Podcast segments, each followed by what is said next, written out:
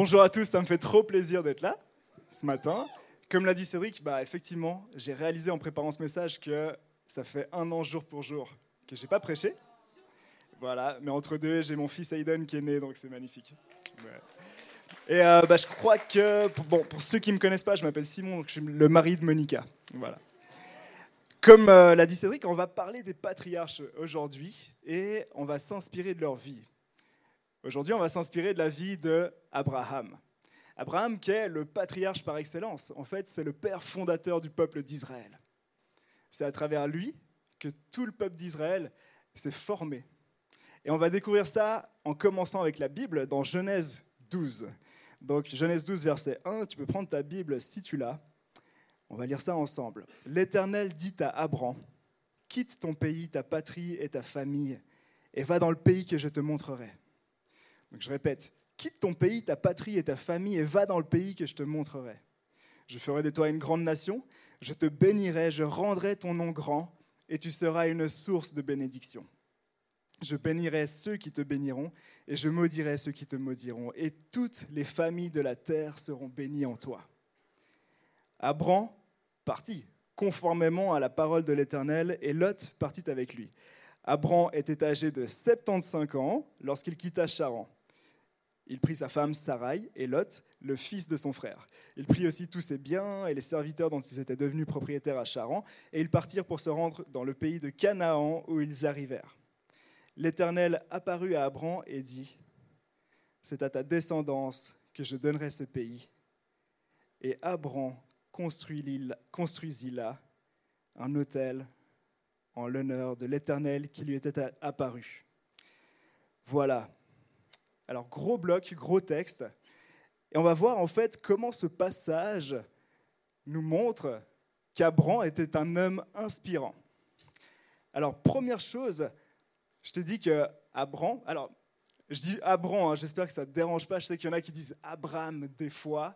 Abram, à ce moment-là, il n'était pas encore devenu Abraham. Mais Dieu l'a déjà appelé. Et Abram, en fait, euh, on voit qu'il reçoit cette promesse qui sera une source de bénédiction. Pourquoi? Alors là, je te vends déjà la mèche, mais le peuple d'Israël, la, descendance d'Abram, il y aura la tribu de Judas. Et ensuite, dans cette tribu de Judas, qui, qui va naître? Il y a David. Et une descendance du roi David, ce sera Jésus-Christ. Et c'est trop beau parce qu'on voit que finalement, Abraham, il a fait un pas, de, un pas de foi. Il a fait confiance à Dieu et à travers ce geste, Dieu a pu bénir la terre entière, mettre un peuple à part, un peuple qui allait devenir saint, vivre selon les valeurs du royaume de Dieu pour bénir la terre entière, pour que Dieu puisse se répandre en fait, dans le cœur de tous ceux qui croiraient en lui. Et c'est magnifique. Moi, je trouve que Abraham, il est hyper inspirant, tu crois pas aussi? En plus, on voit que, si on reprend le début du passage, Dieu lui dit, quitte ton pays, ta famille, quitte tout ce que tu connais et va dans le pays que je te montrerai. Donc en fait, Abraham, il ne sait même pas où il doit aller, mais il sait qu'il doit tout abandonner, tout lâcher pour aller je ne sais où. C'est hyper inspirant. Moi, je ne sais pas si je serais prêt à faire ça à dire, OK, je vais dans un pays où je suis personne, je suis plus physio, je suis plus euh, celui qu'on me connaît, j'ai plus de réputation, j'ai même plus de sécurité financière. Et pourtant, Abraham, il a été prêt à faire ce pas. C'est inspirant, oui. Mais moi, ce qui m'a inspiré dans ce passage, c'est avant tout la première phrase. L'Éternel dit à Abraham, et tu vois, moi, à chaque fois que j'ai lu ce passage, dans mon imaginaire, j'imaginais Dieu se révéler à Abraham, comme il s'est révélé avec Moïse, tu sais, avec le buisson ardent, où euh, Dieu était devant lui, sa, sa, présence, sa voix était réelle, on l'entendait. On a des raisons de croire que Dieu s'est révélé comme ça à Abraham. Mais on a aussi des raisons de croire qu'en fait, Dieu s'est révélé autrement à Abraham, à travers une pensée peut-être, à travers une conviction, à travers un sentiment, une paix dans son cœur où Abraham a réalisé, il faut que je fasse ça, c'est Dieu qui me le demande. Mais peut-être que ce n'était pas écrit noir sur blanc, peut-être que ce n'était pas une voix audible, et pourtant Abraham l'a fait quand même. Donc ça, ça montre, je trouve, plusieurs choses sur Abraham. Ça montre déjà, pour faire un pas aussi radical que tout quitter pour Dieu, Ça montre qu'Abraham, il avait déjà une oreille qui était affûtée à, à la voix de Dieu. Ça montre aussi qu'Abraham, il connaissait Dieu, il savait qu'il pouvait lui faire confiance et que s'il abandonnait tout pour Dieu, Dieu lui allait lui donner des promesses vraiment en retour, qu'il allait faire ce qu'il dit qu'il fera parce qu'il savait qui était Dieu. Ça montre ça d'Abraham. Mais ça montre aussi autre chose, je trouve. On voit dans ce passage, c'est écrit, Abraham avait 75 ans quand Dieu l'a appelé. 75 ans, c'est long quand même, non? En 75 ans, Abraham, il a dû passer beaucoup de moments où il a demandé à Dieu, c'est quoi mon appel, Dieu? Pourquoi est-ce que tu veux m'envoyer? Pourquoi est-ce que je suis sur cette terre? À quoi est-ce que je sers? Qui suis-je? Il a aussi souvent dû demander à Dieu, qui es-tu? Est-ce que tu es vraiment celui que tu dis que tu es? Est-ce que tu es vraiment bon? Et je pense qu'Abraham, il a dû prendre du temps avec Dieu durant ces 75 ans. Moi, c'est ce que je comprends dans ce passage, c'est qu'Abraham, c'était quelqu'un qui prenait du temps avec Dieu. Et parce qu'il prenait du temps avec Dieu, Dieu lui a, des fois, je pense, révélé des choses. Mais je pense qu'il y a aussi beaucoup eu de moments de silence où Abraham, il était là, mais Dieu, t'es où? T'es où et j'attends? Il y a eu aussi des moments où Dieu a vu que Abraham était fidèle, il était là. Et alors Dieu a confié des petites choses à Abraham durant sa vie. Il lui a peut-être confié des petites missions pour son nom. Et au final, après 75 ans, Dieu lui a montré un appel qui allait en fait avoir une dimension énorme. Dieu a utilisé Abraham pour générer une descendance au sein de laquelle Jésus-Christ allait naître, pour bénir des nations entières.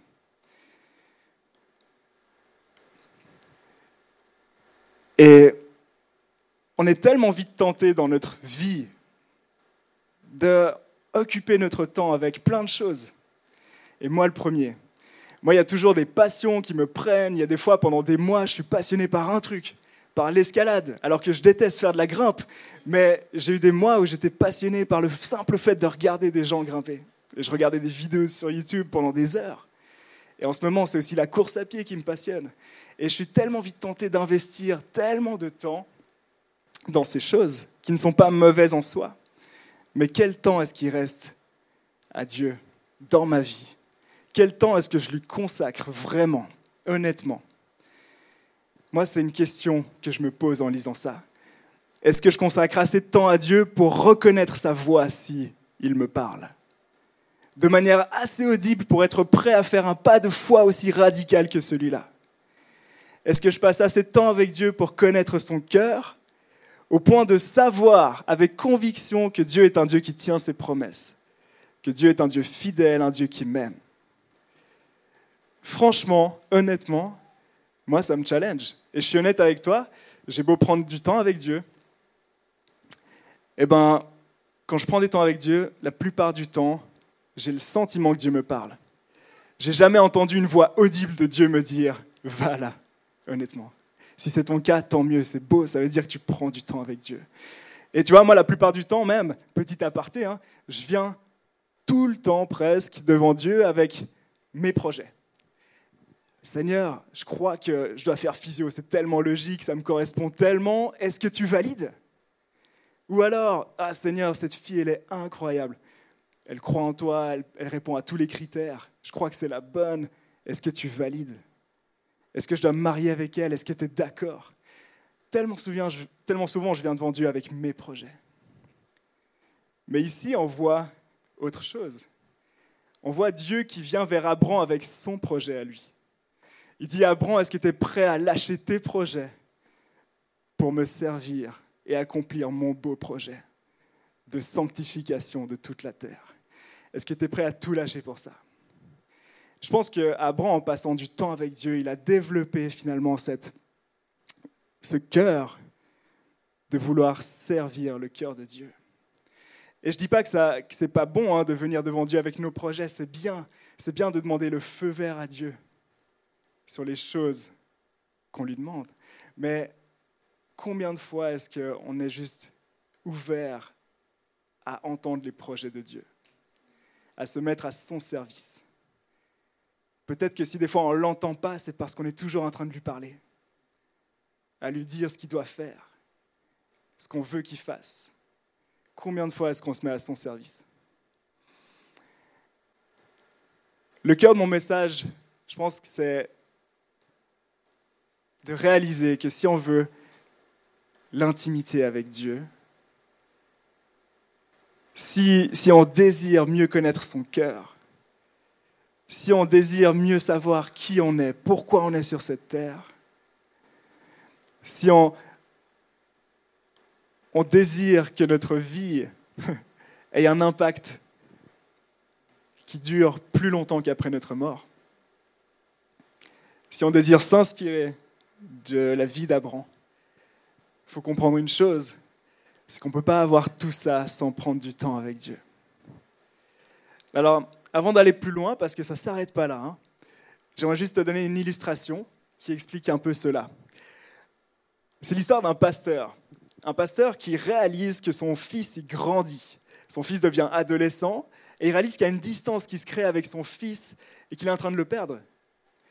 Et il a envie d'être plus intime avec son fils. Il a envie d'avoir des moments de qualité avec lui, mais ça fait des années qu'ils n'ont plus ce genre de moments.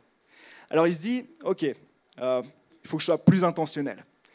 Donc, ma journée, OK, elle est bien chargée, j'ai plein de meetings, je dois faire tel et tel truc, mentoring, euh, meeting pour l'église, mais le soir, le soir, en fait, il y a un moment où je suis avec mon fils.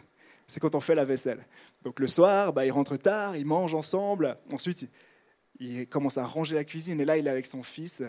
Et finalement, qu'est-ce qui se passe? C'est que son fils, il doit aller faire ses devoirs. Et puis finalement, ils sont tous fatigués. Donc euh, voilà, ils vont se coucher et ils n'ont pas le moment que le père souhaitait avoir. Alors après, euh, le jour d'après, même schéma. Et le jour suivant, même schéma. Finalement, le pasteur réalise, ça ne fonctionne pas comme ça. Parce que je ne peux pas exiger de mon fils qu'en l'espace de cinq minutes, en plus, au moment où on range la vaisselle, qu'à ce moment-là, il m'ouvre son cœur. Du style, hey mon fils, euh, ouais bon, là euh, tu, ranges l'assiette ici, mais euh, d'ailleurs comment ça va en ce moment les relations Est-ce que tu es amoureux? Est-ce que tu es en couple? En fait, je sais même pas. Est-ce que tu as des questions sur ça? Non, ça fonctionne pas comme ça. Il a réalisé simplement, c'est tout bête, hein, mais que s'il voulait des moments d'intimité avec son fils, il ne pouvait pas les caser dans 15 minutes, il devait passer du temps avec. Il devait éventuellement aller faire du canoë, prendre une journée à part. Et peut-être que dans ces moments, il y aurait des moments de silence.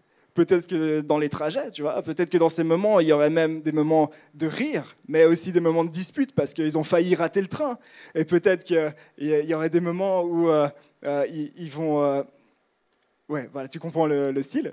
mais éventuellement, éventuellement, à un moment donné, autour du feu, il y aurait un moment d'intimité, de sincérité, un moment où ils ouvriront leur cœur pour aborder des sujets qui les rapprocheront. Pourquoi est-ce que ce qu'on trouve logique dans nos relations humaines, on fait différemment avec Dieu? Dans nos relations humaines, on sait que si on veut être proche d'un ami ou de quelqu'un, on doit passer du temps avec. Mais avec Dieu, on fonctionne autrement. Avec Dieu, on veut optimiser, on veut être proche de lui, on veut que Dieu réponde à nos questions, on veut que Dieu nous donne des révélations en l'espace de 15 minutes dans notre culte perso. Ou alors, euh, durant la soirée louange, parce que c'est là où il y a toute la vibe, c'est là où il y a l'environnement, la louange puissante, et on veut qu'à ce moment-là, Dieu nous parle ou même pour certains à travers un week-end de jeûne et de prière où on se met dans un ermitage avec des moines dans le silence et c'est là, ouais Seigneur, ce week-end je te le consacre, révèle-moi pourquoi je suis sur cette terre, réponds à toute ma liste de questions existentielles, ASAP, euh, Seigneur, voilà, il faut que ce soit productif. Et c'est normal de fonctionner comme ça, je fonctionne tellement comme ça. Mais on est appelé à avoir une relation avec Dieu une relation avec Dieu. Si Dieu nous a donné son Fils Jésus, c'était pour pardonner tous nos péchés. Et pourquoi? C'était simplement pour rétablir une relation parfaite avec nous. Dieu est relationnel, il est amour. S'il a créé la terre entière, c'est pour nous aimer. On est appelé à avoir une relation avec Dieu. Pas juste, pas juste être appelé à faire des choses pour lui. Dieu, il aurait pu trouver quelqu'un d'autre finalement pour bénir la terre, quelqu'un d'autre que Abraham. Dieu ne veut pas se servir de nous seulement. Ce qu'il veut le plus, c'est notre cœur. On est d'accord avec ça? Et tu vois, j'ai pas envie que on tombe dans le piège de croire que c'est une recette magique. Pour être proche du cœur de Dieu, je dois juste passer du temps avec lui. Je dois lui mettre du temps à part. Je dois. Oui, c'est une discipline. Oui, c'est vrai. Mais ce n'est pas une recette magique. Et euh, je crois que j'ai envie de terminer avec ça. C'est important euh, de réaliser que la quantité est importante, oui, la quantité de temps avec Dieu est importante. Je crois que c'est ce qui va peut-être nous permettre de développer une relation d'intimité avec lui, mais que ça ne marchera pas sans la qualité du moment. Et là, pas de pression, parce que quand je parle de qualité du moment, eh ben, de nouveau, je ne parle pas de la nécessité de faire des choses saintes pour que ce soit un moment saint tellement souvent, de nouveau, ce schéma, je l'ai dans mes temps avec Dieu, de dire, eh ben, là, il faut, euh, pour, que, pour que ce soit un moment puissant, il faut que je lise la Bible. Euh, ou alors il faut que je prenne trois pages de notes sur mes révélations, ou alors il faut que j'écoute un prêche. Et toutes ces choses sont bonnes, oui. Mais ce que Dieu cherche avant tout, c'est ton cœur à l'état brut.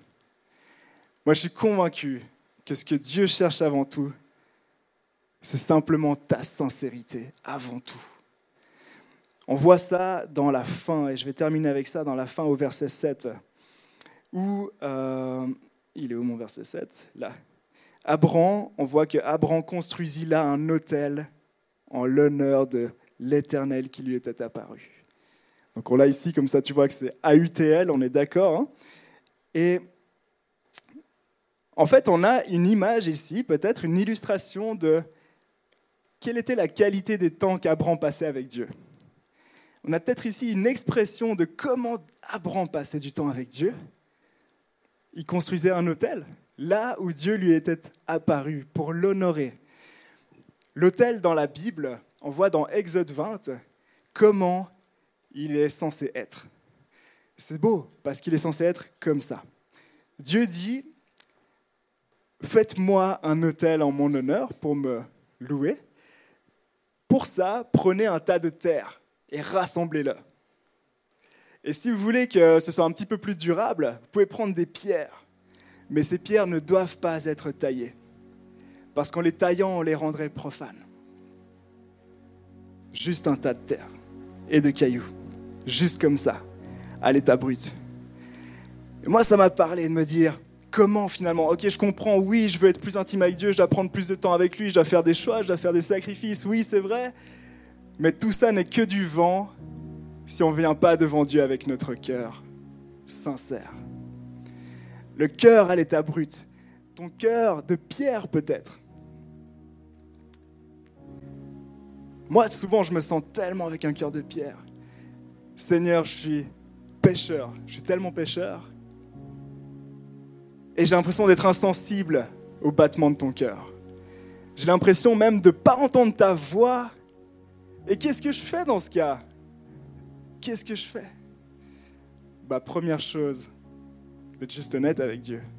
Tu peux même te disputer avec lui. Tu peux même lui balancer toutes tes interrogations. C'est ce que Dieu veut. C'est pour ça que Jésus est mort sur la croix.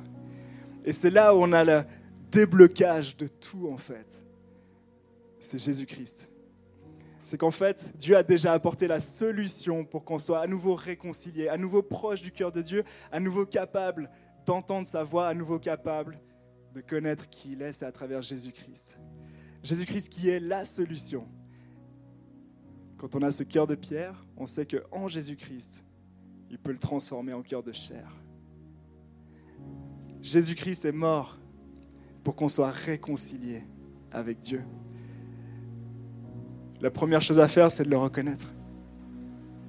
Et ensuite d'être sincère de dire, voilà mon cœur à l'état brut. Je te demande pardon. Je veux te réconcilier avec toi.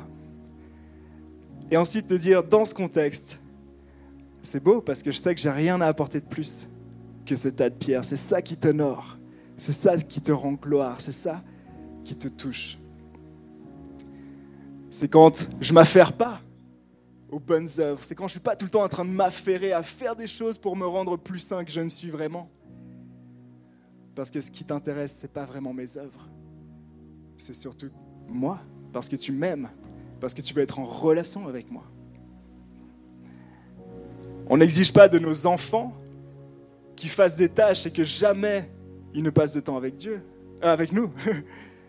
on ne veut pas avoir des enfants pour notre service, on est d'accord, non? Moi, si j'ai fait un enfant, ce n'était pas pour qu'il me serve un jour. pas dans cette société moderne, en tout cas. Si j'ai fait un enfant, c'est parce que je voulais avoir un enfant à aimer. Et de la même manière, Dieu nous a créés parce qu'il voulait nous aimer.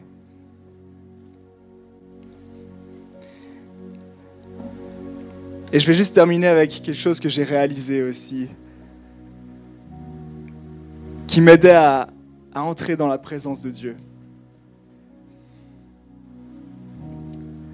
Quand euh, les Israélites construisaient un hôtel, c'était grosso modo à peu près ça en fait. Peut-être plus grand, mais ça ressemblait à ça.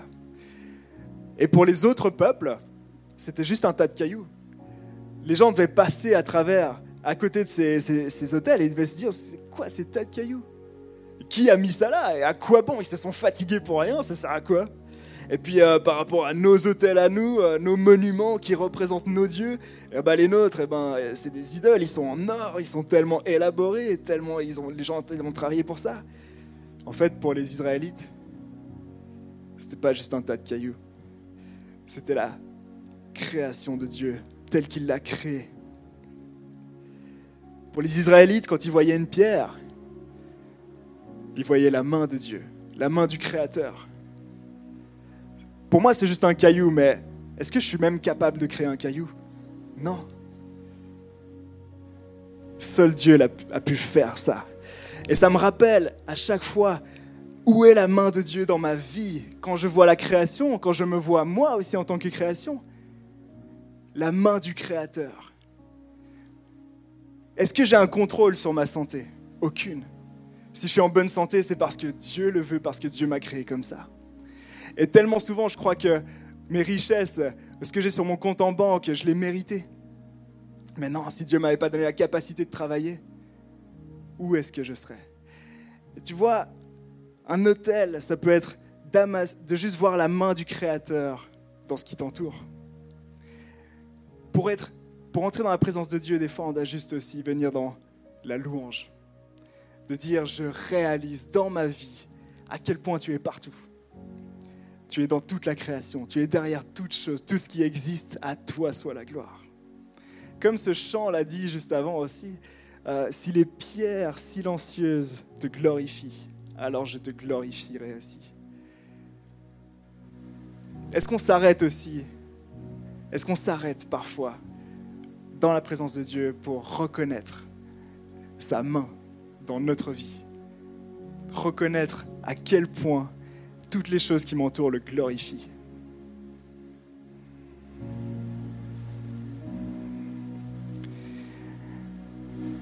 David avait bien compris le cœur de ce que je veux te transmettre ce matin. Donc David dans la Bible, il dit dans le psaume 51, Ô Dieu, si tu avais voulu des sacrifices, je t'en aurais offert, mais tu ne prends pas de plaisir aux holocaustes. Les sacrifices agréables à Dieu, c'est un esprit brisé. Ô Dieu, tu ne dédaignes pas un cœur brisé et humilié.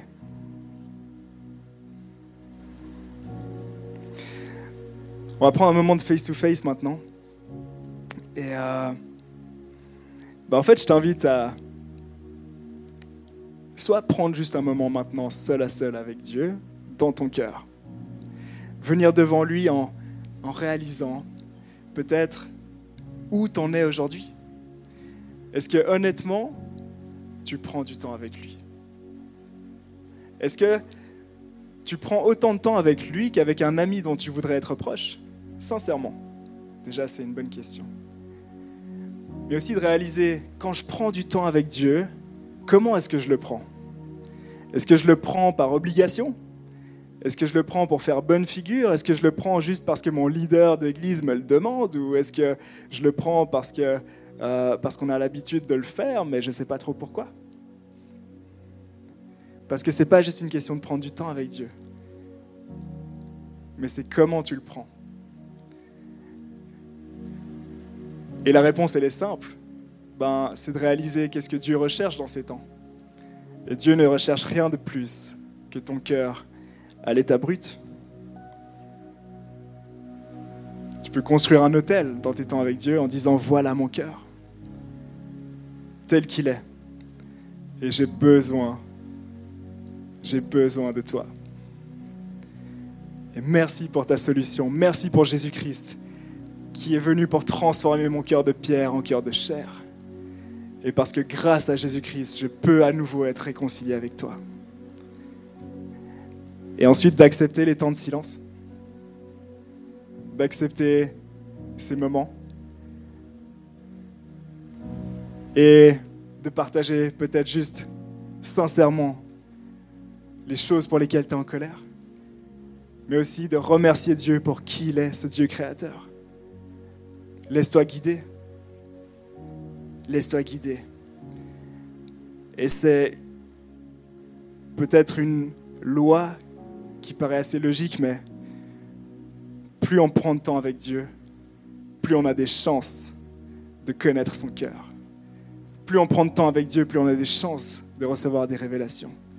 Et plus on prend du temps avec Dieu, plus notre cœur va ressembler au sien.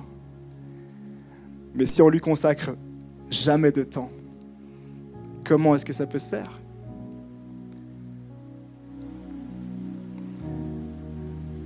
Voilà, je ne vais pas en dire plus. Je te laisse prendre un moment avec Dieu et je reviens juste après.